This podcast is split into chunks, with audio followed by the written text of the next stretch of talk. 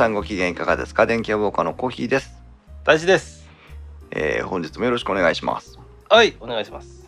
え2本撮りでございます、はい。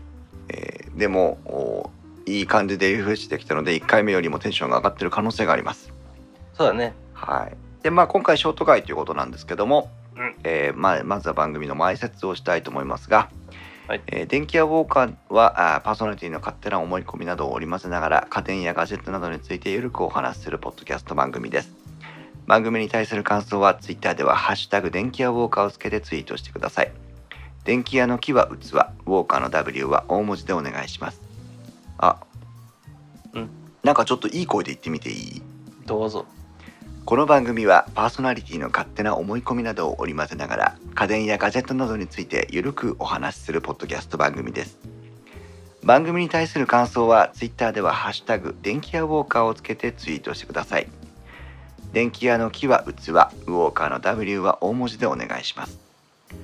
また電気屋ウォーカーでは活動支援ドネーション付きアクリルキーホルダーとオリジナルステッカーを販売しております。ご興味のある方はインストウェーブをご確認ください。電気屋ウォーカーでは、えーウッドストリームデジタル生活の木澤さんと共同共同コミュニティを運営しています、ディスコードでの、えチャットなどで皆さんと交流しておりますので気になる方はこちらもご覧ください。まあいい声で言ってみても滑舌は悪いね。それはしょうがねえべ。まあいいや。はい。でまあちょっと一本あのスティック掃除機の回終わりましてね今はえっ、とライト回ということなんですけども。まあもう完全にギアはニュートラルに入ってますから。入ってますから、はい、えー今回はまたしてもたまには偏ったゲームの話をしよう。ライトでございます。はい玉ゲーです。玉ゲーでございます。まあなんかライト形式での玉ゲーをするようになってうん。ちょっとなんか玉ゲーらしさが戻ってきたかななんていうふうにも思ってるんですけど。そうだね。うんまあちょっと好きね放題ってやつだね。そうそうそうそう。まあうん。偏ったゲームだからね。まあゲームが偏ってるわけじゃないんだ。我々の思考が偏ってるだけなんだけ そうどそうそう。特殊なのが多いんだよ。うん。うんでちょっとね太一くんと話したいことがあって、まあ、玉ゲーやりたかったんだけど。うん。何？えー、っと今もう各地各方面で話題になってるけど「デトロイト・ビカム・ヒューマン」っていうゲームがあるのね、うん。やった？うん。やってないか。ま俺うん。実はこれ胎児向きじゃないなとは思ってるんだけど。うん。自分でも向いてないな。うん。これはまあ俺前からこう気になるタイトルで発売日に買ったんだけどね。アドベンチャーゲームですようんもうそのジャンルが自分はうん。もやっとしてる。そうそう。だから今日は、えーと「デトロイト・ビカム・ヒューマン」の話をするんじゃなくてアドベンチャーゲームの話をしたい、そっちに行くんだ。はい。そう。と思ってきました。はい。アドベンチャーゲームって言われまあゲームのカテゴリーって結構難しいしこう必ずしも一つにこう収まらないと思うんだけど。アドベンチャーほどうん、自分の中でねうん。定義ができてないものはないかな。うん、まあなんだろう一般的な定義は別として、うん。えー、と我々は私はここまでアドベンチャーゲームと思ってるよっていうところも含めて話していきたいんだけど電気屋ウォーカーとしてはまあアドベンチャーゲームの歴史を紐解いていかなきゃいけないんだがアドベンチャーゲームってそもそもどういうゲームだったかっていうとうん。出発点はテキストアドベンチャーっていうジャンルになるんだよね。うんでテキストアドベンチャーって何かっていうと簡単に言えばうん。ゲームブック。知ってる？うん。数字で飛んでくやつか。そうそうページ数でね。うん。あの小説を読んでいくとあーあなたは町ね商人が襲われている姿を見ました。どうする？って書いて助ける。48ページへ。助けない。79ページへ。みたいな感じのやつ。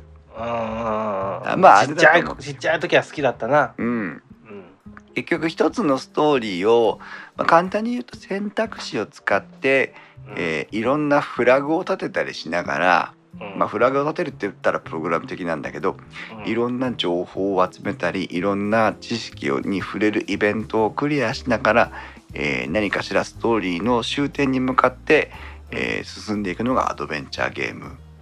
うん。というふうに捉えられるとも思うのね。うん、でテキストアドベンチャーっていうのはそのうん。例えばゲームブックとの違いは何かっていうと一番最初のテキストアドベンチャーはコマンド入力式のテキストアドベンチャーじゃなくて、うん。テキスト入力式のテキストアドベンチャーという。もうわかんないけどまあまあ。うん例えば入力うん。ううん。ん、例えば物を探したいとかうん。物を取りたいとかうん扉を開けたいとかうんうん。階段上がって階段上がりいたいとか、うん、っていうのを全部テキストで入力しなきゃいけなかったのね。大変ねそれね。そう。例えばだからまあに仮に日本語だったとしても「探す」とか「うん登る」とかっていうのをパソコンであのテキストエディターに入力するわけよ。はいはいはいはそうすると「登る」っていうとそのシチュエーションで「登る」っていうコマンドが使えた場合にいうん。のみ登れるわけ。はい。はいと2階に着きました。2階はこうなってますああなってますみたいずーっとざるで振られてる感じなんだね。な そうそう。だけどこのテキスト入力のテキストアドベンチャーの時代っていうのは、うん。えー、と選択肢っていうのがそもそも表示されてなくてうん。だからえっ、と「登る」っていうコマンドが存在するかどうか分かんないそうだよね。の、うん、うん。だからな何かが落ちてたかもしれないんだよねそこにね。だから探すっていうのをそこでひらめかないと探せなかったってことだもんね。あそういうことです。例えばね。うん。俺もテキストアドベンチャーやったことないので、まあ、知識の範囲の中で言うんだけどうん。その だからテキストで命令文を総渡りしていくような大変だな。極端な話。分かりにくすぎると。うん、もので。目隠ししながらかくれんぼするみたいなもんじゃんそれも。ほんとそんな感じね。うんで当時のゲームは内容がそんなに濃くなかったとしてもそのテキストコマンドを総当たりしていったためにゲームをクリアするのに1年とか2年とかかかるっていう風に言われたこともあるぐらいあ相当乱暴なゲームだったの。まあまあ聡明期だからかな。うんそうだね。でこの、まあ、テキスト入力型のテキストアドベンチャーっていうのがまあちょっと線画でグラフィックが出てくるようになったりうんうんなんだりしていくんだけど最終的にはコマンド入力型のアドベンチャーゲームというものになっていきます。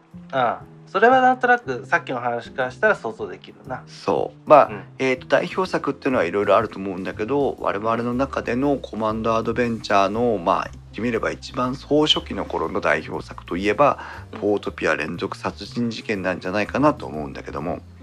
ファミコンね。ファミコンね。うん。あれも最初はなんかコマンド入力式じゃなかったんだってうん。それを、えー、とコマンド入力式で焼き直したのがファミコン版の「ポートピア連続殺人事件」らしいんだよね。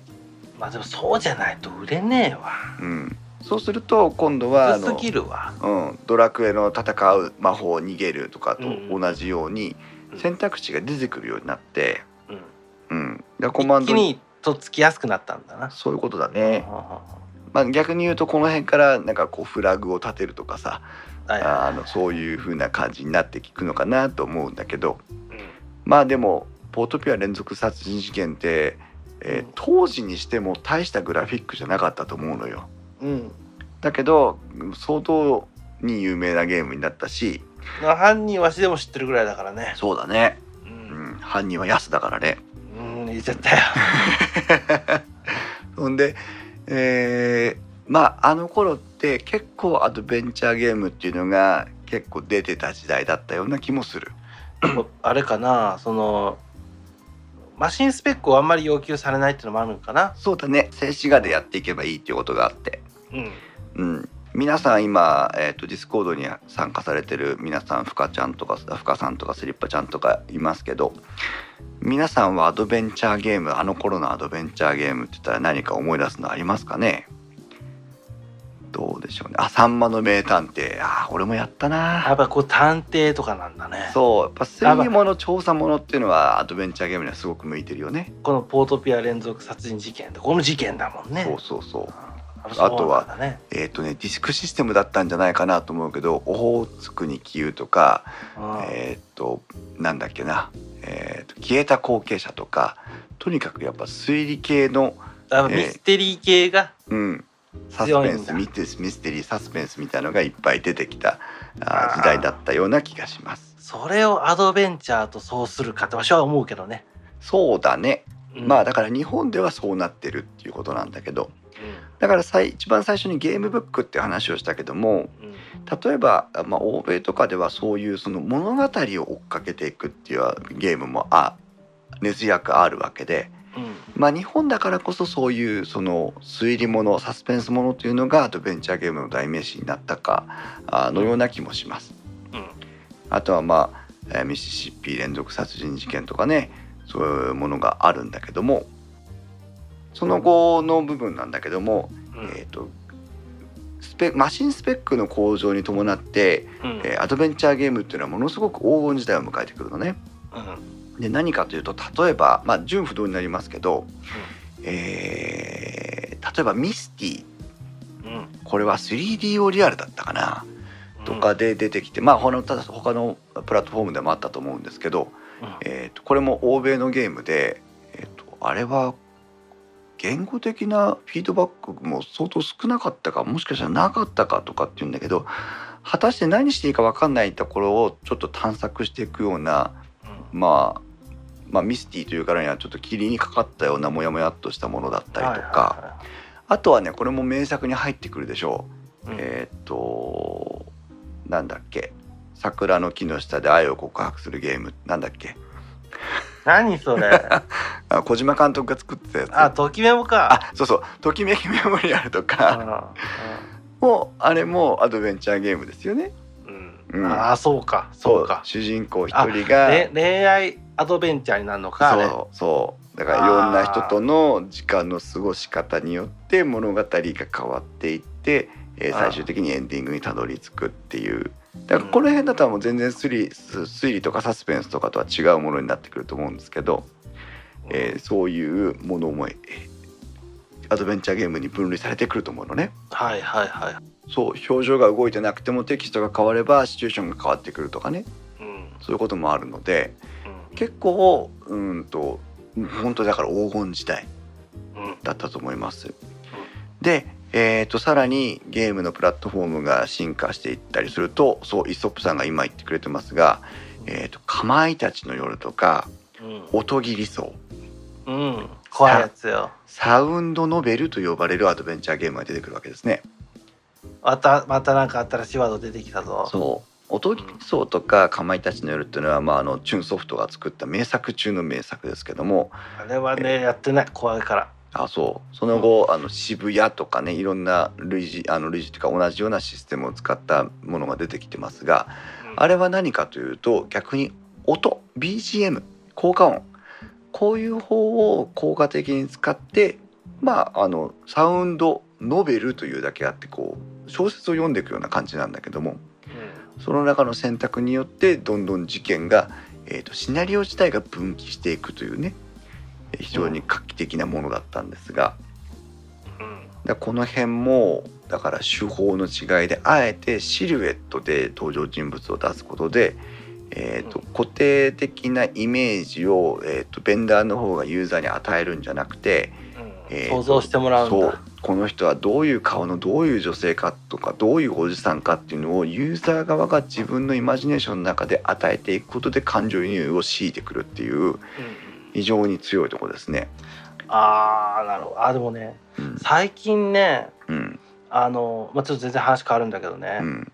あのー自分は活字を基本的には読,、ま、読め読めないのよ、まあ、読めないって言ったらアホだけど あの読めるんだけど小説とかねそういうのは基本的に手を出してこなかった人生なんだけどね、なるほど。えー最近あのネットフェリックスとかでうん。あのまあいろんなアニメ見れるのよ。うん。であのーまあ、最近すっげえ多いあの異世界転生ものうん。のアニメがうん。いっぱいあるのよね。うん。でそれって大体こうもともとはこうライトノベルって言われるうん。もんでそれがアニメになってますよってのが多いからうん一回アニメ見ちゃったらこいつはこういうキャラであこういう顔でってもう覚えちゃうのよ。なるほど。それだったらやっと入れるの。ああ、自分はそそこが苦手だからうん。だからだからメタルギアソリッドとかの小説とか読めたのよ。はいはいはいはい。はもうもう抜群な印象があるからね。うん、あスネークって言ったらこういうやつだ。いる。分かってる。オセロットもこいつって分かってるから。うん。だからそれで最近ちょっとライトノベルってやつを今更ながらちょっと読むようになりだして、うん。でもまあ逆にの本から小説から入った人がうん。そういった多分サウンドノベルとか、うん。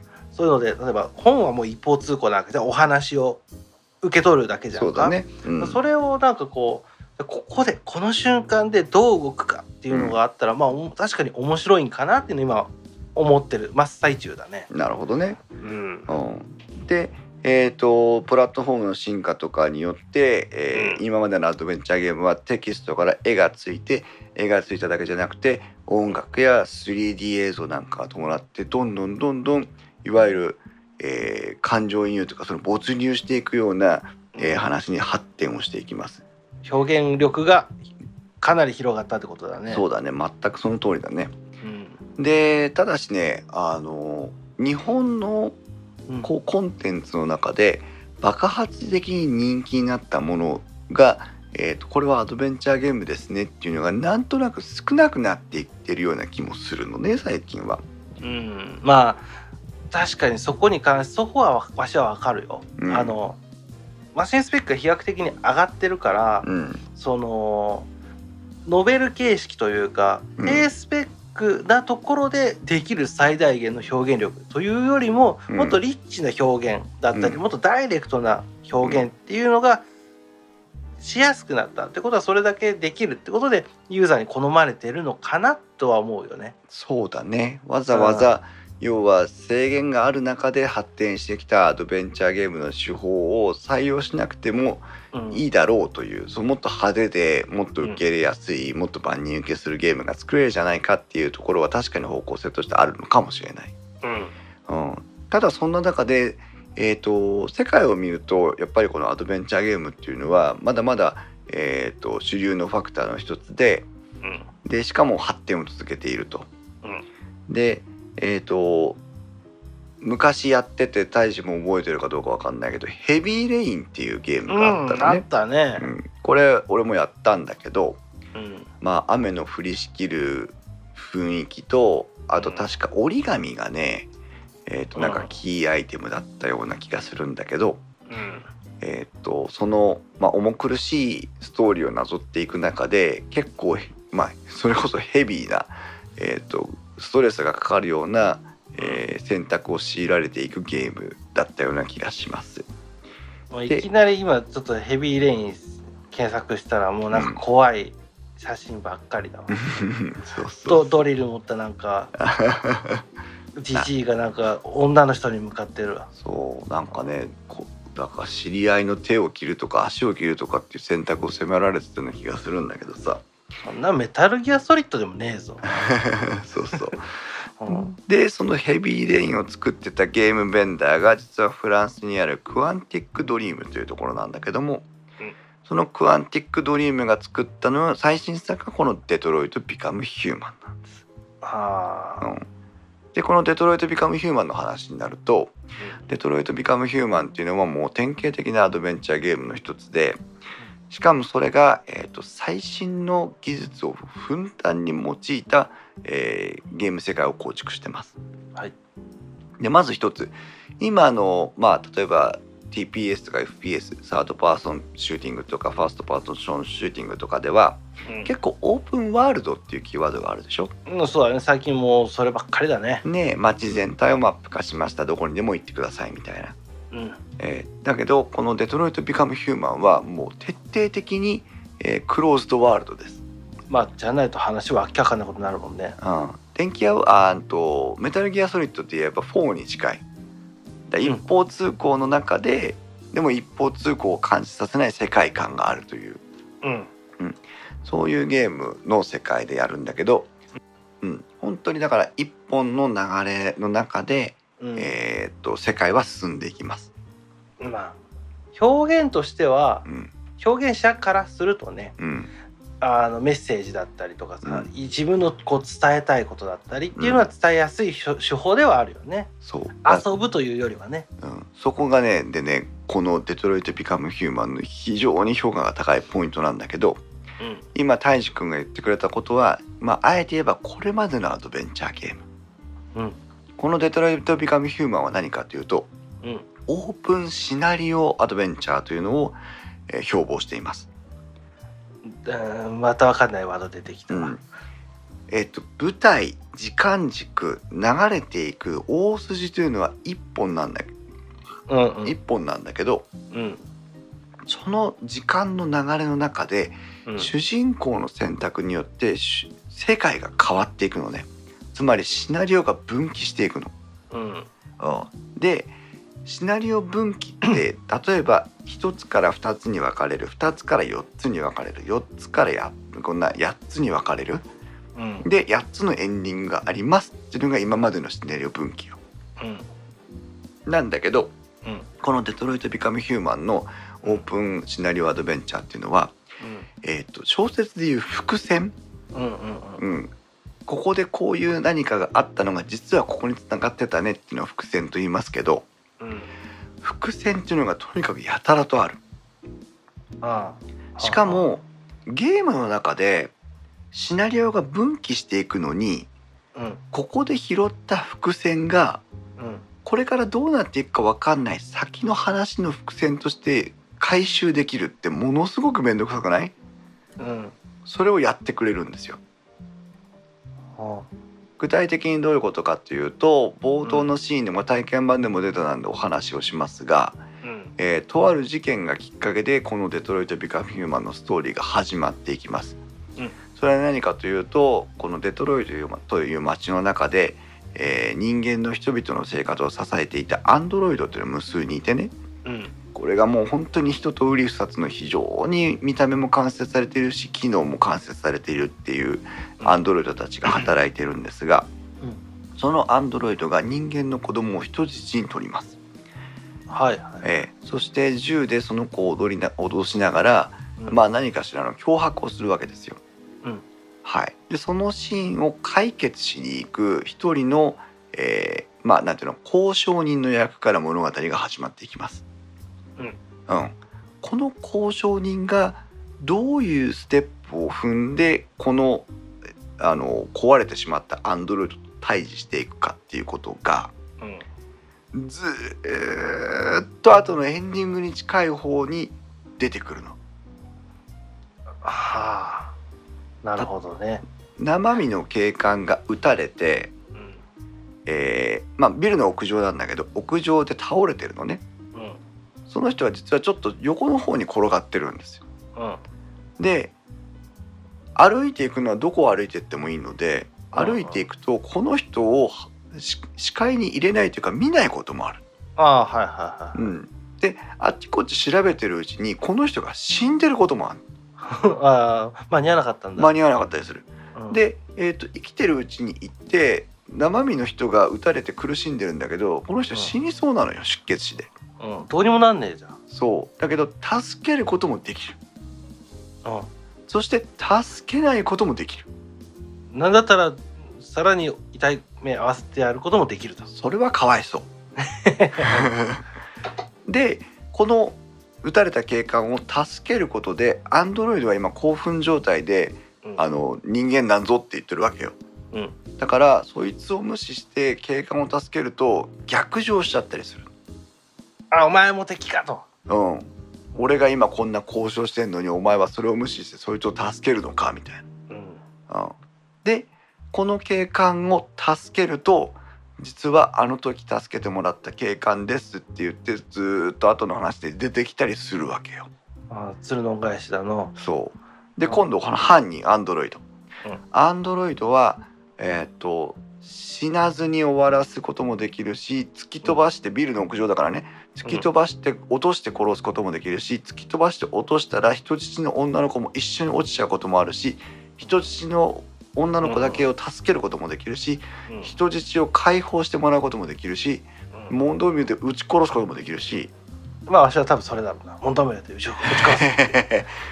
メタルギアソリッドやってろよって感じなんだけど。うんあ違うか。もっと別な TPS やってろって感じだけどまあいろんな選択肢があるんだけどそう。うん。このアンドロイド犯人ね、うん。このアンドロイドの処置の仕方によってもずーっと後の話でポコって湧いてくんのか。そうあのアンドロイドをどう処置したかによって選択の幅が広がったりする。ああお前この時こうしたからまあ許してやろうかみたいな話になったりす例えば。うん、ただ分かんないからね。適当に言ってるからね、やってもないし、うん。うん、そういったことにもなったりするってことか。そう。あまあそうだよね。あの時お前あいつ殺してやから許さんわーってくるかもわからんしな。分からんし。うん。はい。で実は、えー、とこれももう公開されてることなので言いますけど3人の主人公がいます、うん。それぞれのシチュエーションの中で3人の主人公がいるうん。この3人の主人公がそれぞれそういう伏線を回収したり回収しなかったりしながら、うん。えー、と進んでいくんですが、うん。え3人とも実はアンドロイドなのね。でうん。このアンドロイドたちが、まあ、自分が操作してるわけなんだけどうん。アンドロイドたちがうん。非常に人間的な判断迫られながら、うん。えー、とどんどんどんどん話を進めていく。あアンドロイドなんだ主人公は。そう私たちはアンドロイドなあそうなんだね。の、うん、それが、まあ、人間とアンドロイドのえー中で起こった一つの事件をきっかけに自分たちがどういう存在であるのかっていうことに疑問を持って、えーそれをどう解決していくのかっていうことを永遠とオープンシナリオアドベンチャーの中で選択をし続けていくというゲームなんです。まあ人生ですな。そう。うん。これがね一番最初、まあ、トレーラーなんかでも出てるんだけどうん。これは私たちの物語っていう風なまあ言ってみればキャッチコピーみたいなのがあってうん。えゲームを始める時にも言われるしそのトレーラーの中でも言われるんだけどこの私たちの物語っていうところが非常に重いところでねうんアンドロイド3人がこれは私たちの物語ですって言ったからにはうん。まあ当然彼らの物語なんですよ。うん。なんだけどここにはいろんな意味が込めてあってこれは人類の未来。アンドロイドがもし来たらどういうふうに我々はするんですかという人類が私たちだということでもあるしうん。当然プレイヤーが感情移入してアンドロイドを操作していく中でわ私がアンドロイドとして私たちなんだという、まあ、プレイヤーも含んだうん。あなたも含んだ私たちの物語なんていうっていう意味にも取れるし、うん、あの私たちというのはアンドロイドかもしれないけどもあなたたちと同じ知的生命体つまり人間とイコールなんですよっていう意味での私たちという取り方もできる。うん。だからこの私たちの物語っていうのは実は本当に重い、えーそのベンダーがゲームメーカーが、えー伝えたいキーワードだったのかなという気がしてアンドロイドがビカムヒューマンつまり人間になりますよとかデトロイドがどうのとか、えーいうことじゃなくて、えー、といろんな形の私たちの物語を体験してほしいというのがこの「デトロイト・ビカム・ヒューマン」の基本のメッセージなのかなというふうに私は解釈したのね。うんまあまあまあまあまあ。まあ、うんまあいろんな解釈があります。そうね。まあねそうだよね、まあ、ゲームでそうこうあーって考えることなんてあんまないけどさ。そうそう。あーこれはいいよ。でね1回だけクリアしたの。はいとりあえずはね、とりあえずは。うん、であの実はこれゲーム 1, 1チャプターごとにフローチャートが出てきてねゲームをクリアすると、あそうなんだ、うん、あの自分が触れなかった選択肢がどれだけあるよとかっていうのが出てくるのはいはだから一応全回収したい時には全回収できるように、まあ、あとあ選んでないチェックやつを自分で選んでみてねっていうこう分かるようにはなってんのよ。い今回ここの話になってるけどここ通ってきたんだよってのは分かるようになってる分かるようになってるの。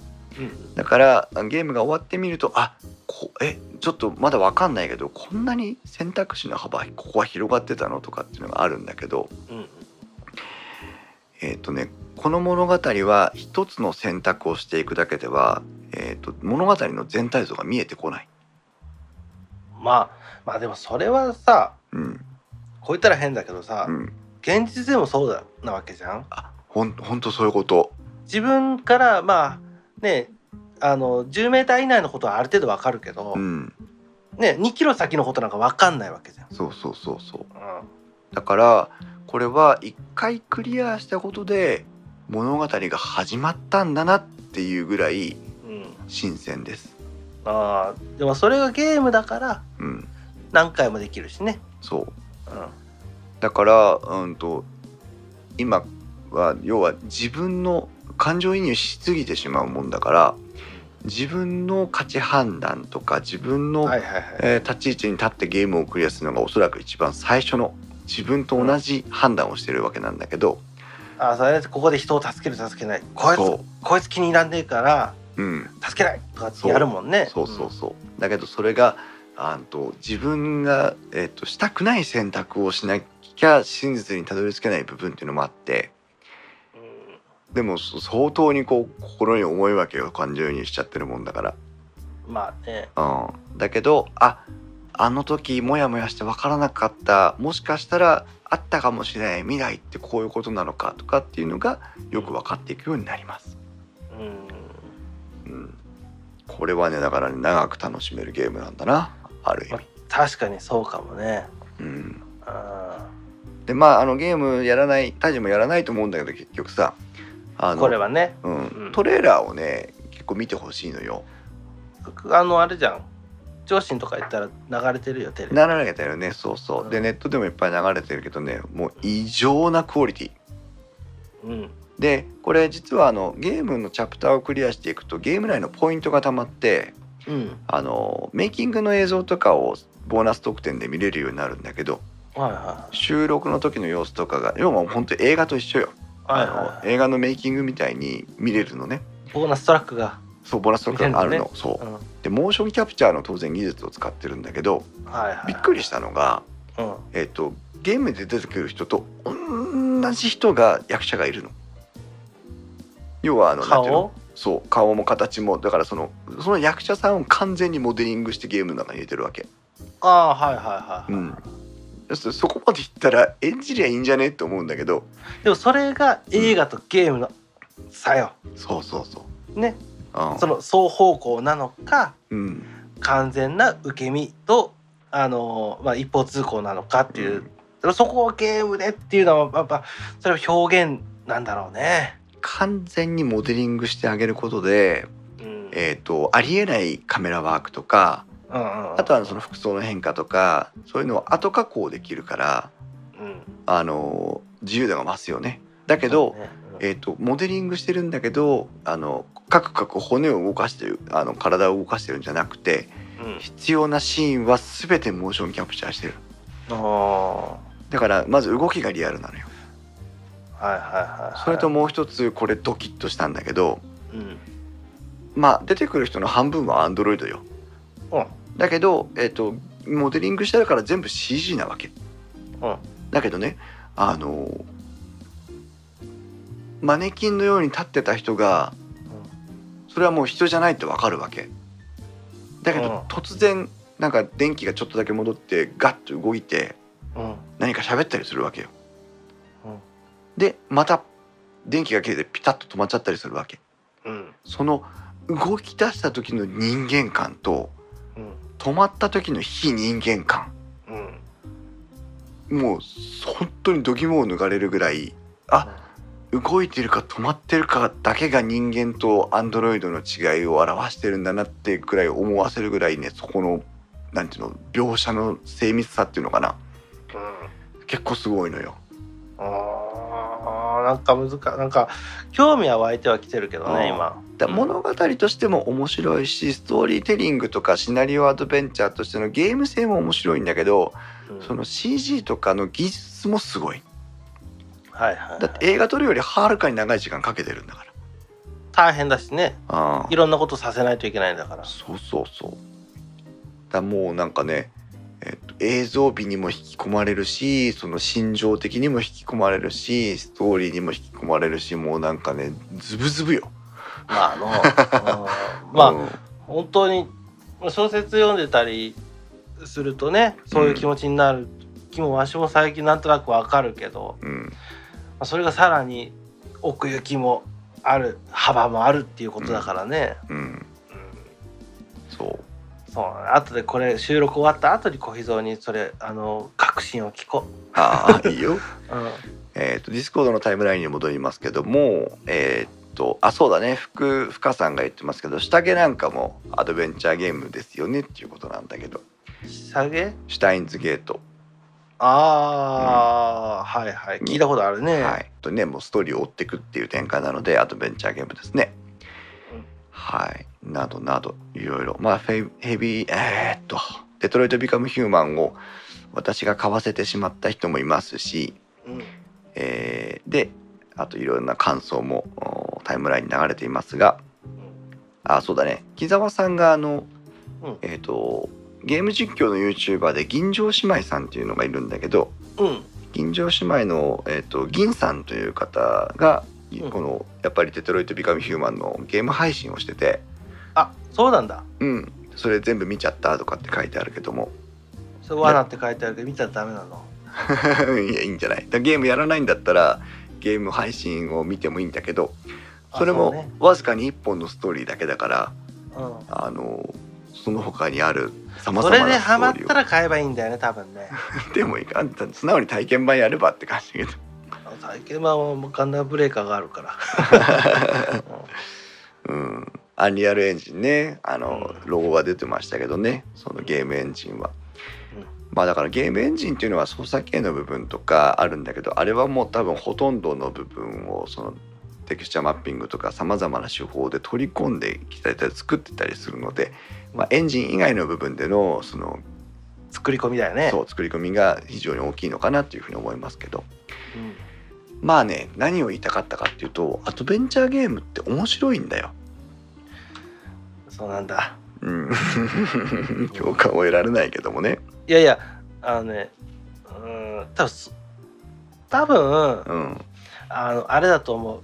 チョコミントのうまさに気が付いてないのと一緒だと思 なるほどね。あんなの歯磨き粉だよってやつね。うあそうそうそうそうそう。今もっとうめえのあるじゃん。みたいなね。うんうん。う。んそう。まあだから本当向き不向きはあるんだけど、うん。えー、とアドベンチャーゲームをもっと日本のゲームベンダーも、えー、と作ってほしくてそれは何もデトロイト・ビカム・ヒューマンのようなもう数年という単位をかけて実際の俳優さんを起用してモーションキャプチャーをして作るのがアドベンチャーゲームではない。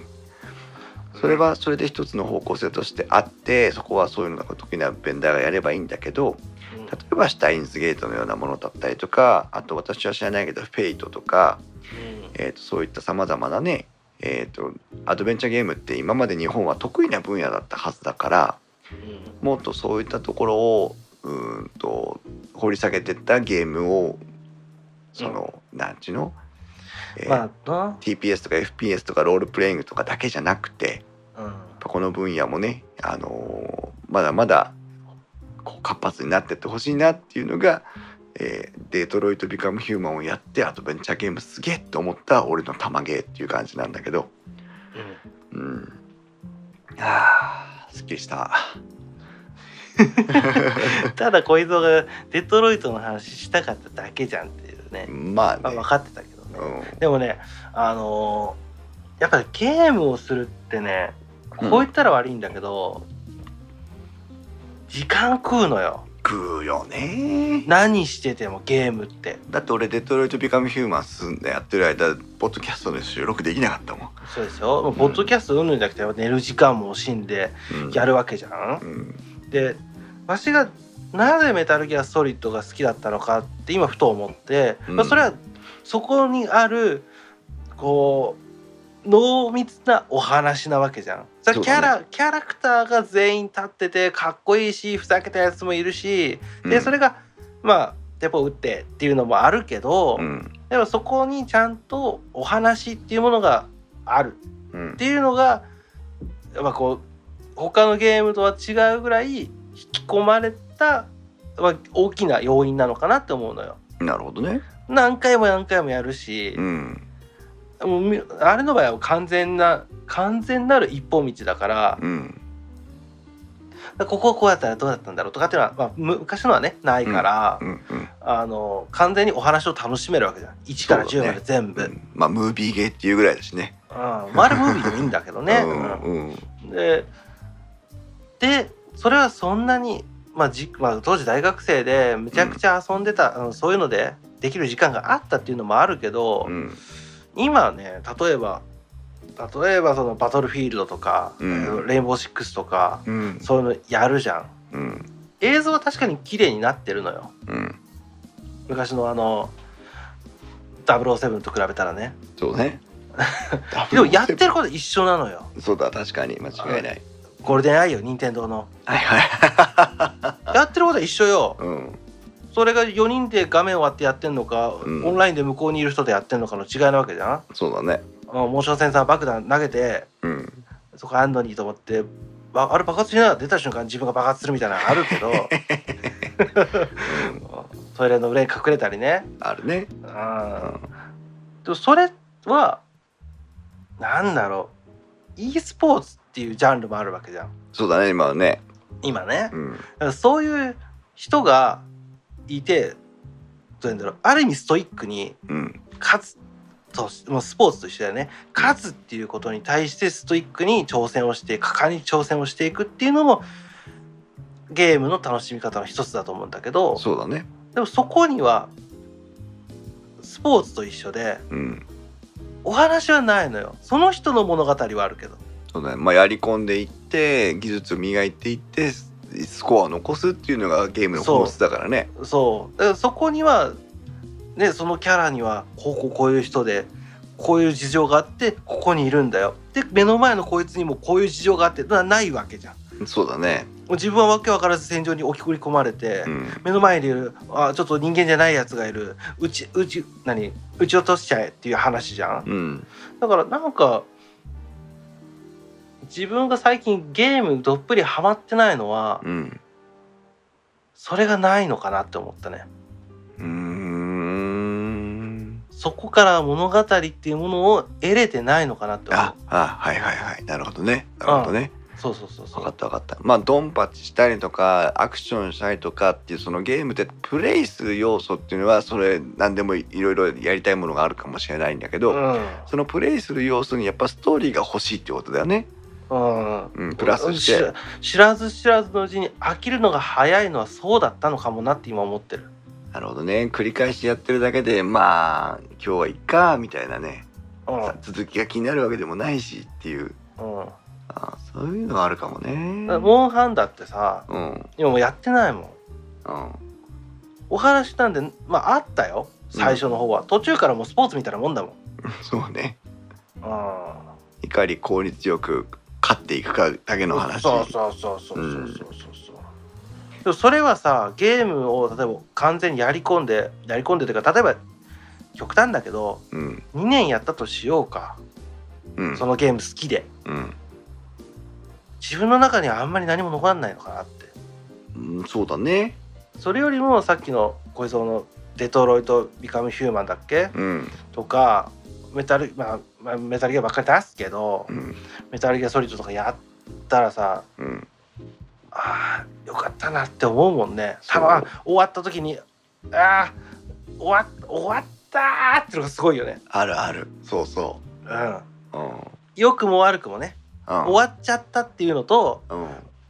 あの一つの物語が終わったっていうね。終わったもうあの本全部読み切るのと一緒よ、うん終わったってのもあるからうん、その達成感もないんだよねなるほどね。うんあだからか最近ゲームあんま面白くねえなと思ってたの 買う買いに行くからダメだって あ。そうね。まあそうねそうなんだよね。やっぱストーリーうんそれだけあれだよ単純に、まあ、時間潰しのようにゲームをしてた年齢ではなくなったってことだよ我々は。うんまあ私は小秘蔵と出会ったぐらいの年になってしもうたかな、そうだね。うあー10年間もなく間もなくはい。10年になるからね。んうん。あーあの頃は楽しかったなとは思うけどうん。あー今 MGO があったとしても毎日ね3時4時までせっせと MGO するかっつったら、まあ、できない、そこまではできないもんね。うん、あれあれはもう何が面白かったかも分かんねえけどな。うん、とにかく面白かったけどな。うん。一方その頃タイムラインではモンハンの話で盛り上がっておりますけど。モンハンのストーリーが辛いのは少ないとかモンハンは2時間で諦めましたとか PSP 投げつけたとか。いろいろやってるけどね。うん。あれはさっき話してたガンダムブレイカーはどうなのよ？あれはもう本当に小秘蔵さっきのデトロイトの濃密な、濃厚なお話ってあるわけじゃん。たまらんなってあるわけじゃん。いや違う違う違う。デトロイトにはね。あるね。うん。まあ反対。ドンパチお祭り騒ぎよ。うん。ああれこそでもあれはね一個いいのあってね。うん。やっぱガンプラ好きなのよね。ガンダム大そこ好きだよね。そこだよね。だからあのーさっきね収録始まる前にもちょっと言ってたけどうん。やっぱね土日とかちょっと暇な時にねあ、うん。今週末やべえ休みになっちゃったってなあるのよ。うん。おかしな話なんだけど。休みって正解じゃねえか。休みなら何しようかなって、わで何もしたくないんだけどうん。でもなんかしたいじゃん。うん。悩むのよ。うんで、まあ、家の近くの上司にピュッと行くわけよ。まあスーパーの2階が上司なんだけどね。うん。だからスーパーで買い物するのと一緒に上の上司にちょっと顔出し顔出したらうんわしは常連かって話なんだけど ちょっとパトロールして。うん。来たよその時に、うん、奥の方がすっげえガンプラ置いてあるのよ。上司って結構置いてあるのよ、そうだねそうだね。うん。だからそこでガンプラでも作る。なんかこう多分溜まってんだろうね。こう何かを作りたいっていう。欲求がね何かこう手悪さしたいっていうのがあるんだろうね、うん、だからなんかこうガンプラ作りたいなと思うことがすごい多いんだけどうん。でも作るとなるとこの年になってくるとねうん。もう 10, 10代ぐらいからずっと欲しかったけどエアブラシも欲しいなとかはいはいはい。いろいろ道具欲しいなとかってなってくるのよ。なっちゃうね。そんな金は今ねえわとか。その今ねえわというかそこに対して例えばじゃあ5万円ぐらい。うん。投資それは今ちょっとないなと。うん。なって一人で一人で上心であのガンプラコーナーの中で悶々としてるのよ。う うん。んで私はほぼほぼザクしか作んないんだけど。それがよくわかってんだけどさ。もうね新しいだからそれも多分もうほぼ彫刻とか表現に近いんじゃないの？ザクが永遠のモチーフなの。うんうん。そうザクをいかにかっこよく作れるかっていう、っうん。ていうのしかやんないから。うん。偏った遊び。またまたもうまず何？偏ったザクの遊び方。ザクの遊び方を。略略しようもないわ。うん玉ザクよ、玉ザク。うん、たまにザク作ろうってこと。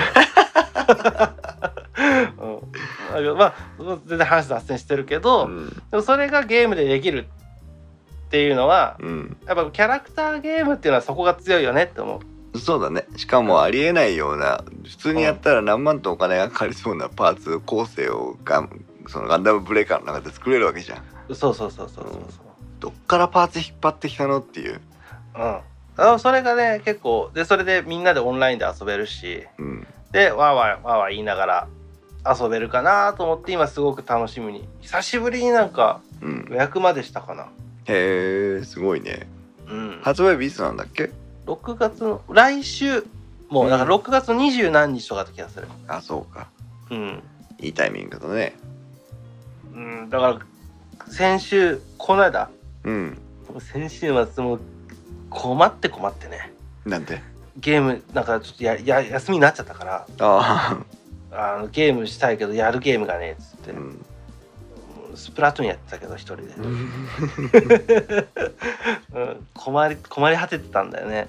なるほどね。うん。そのためにもヘッドセットも新調したし、あああのヘッドセットね良さそうだったね。うん。うん、ああ。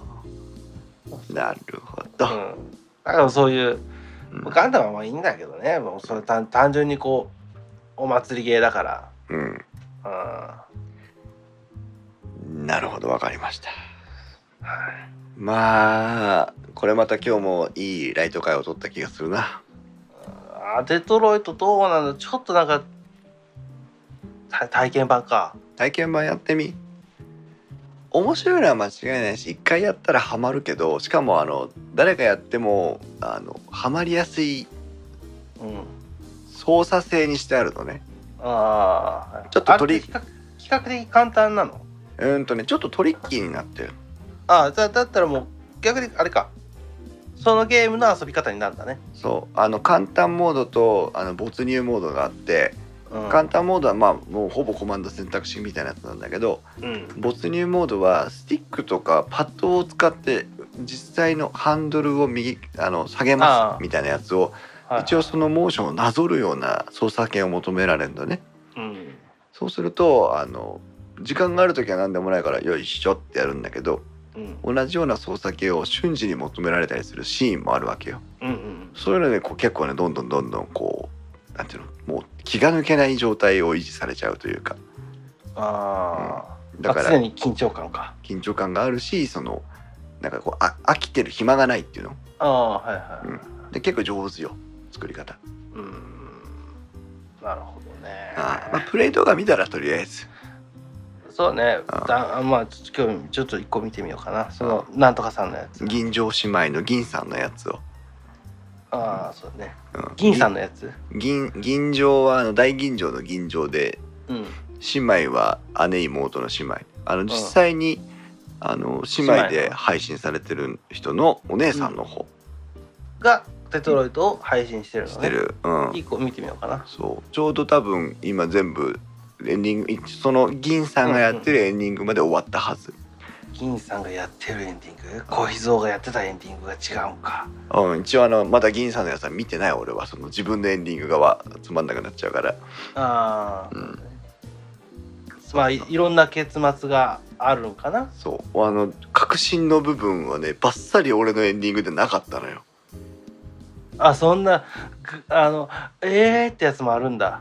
そうその要はバッドエンディング的な選択肢の先にこの本当の裏があるみたいな例えばなんだけどそういうストーリーの回しもあんのよ。あれか、まあ、もう全部メタルギアで言うけどうん、エンドロール流れた後にオセロと出てこないってやつか。まあねまあね。まあねそういうこと、あうん、そういうのもあるからだから、うん。あのいい自分の選択肢としては完結してるんだけどでもその先にまだ続きがあるのはプロジェクトでわかるから。うん。うん、しあの物語としてもあれ？あれ？この部分どうなったの？っていうのが、うん。えっと回避しちゃって終わってるから、ああはいはいはい。そう。本当はそこで自分的にはスムーズにことが進んであよかったって思ってるんだけどそうそうそうそう。ここで問題が起きたらその問題から問題が生まれてそう。でで本当のネタはここだったんだなみたいなところが分かったりする。ああ難しいね、まあガンダムブレーカーやってください。うん、まあ中古で安く買うかな。そうだね。少し落ち着いてからでもいいんじゃない？慌てなくても。うん。うん本当はね先々週ぐらいから買ってて先週末と今週末はいやデトロイト行かなきゃみたいななってたら一番良かったんだろうけどね。でね。気が付いたらガンダム出てる。うわーい!みたい 最高だったかもしれないね、な、うん、うん、でもその場合この玉芸の回はもう本編回になっただろうけどね、あそうだね。うん、2時間は喋らなきゃいけなくなっちゃう。うん。はい。ということで、えー1時間程度おしゃべりしましたのでこの辺で切り上げたいと思いますが、はいえー電気屋ウォーカーでは皆様からのコメントをいただいております。ツイッターでは「ハッシュタグ電気屋ウォーカー」をつけてツイートをしてください。はい。また、えー木澤さんと共同運営してます。ディスコードのコミュニティもございますので、えーこちらもよかったら、えー参加してみてください、はい。ということで、えーそれではまた次回の配信まで。さようなら。さよなら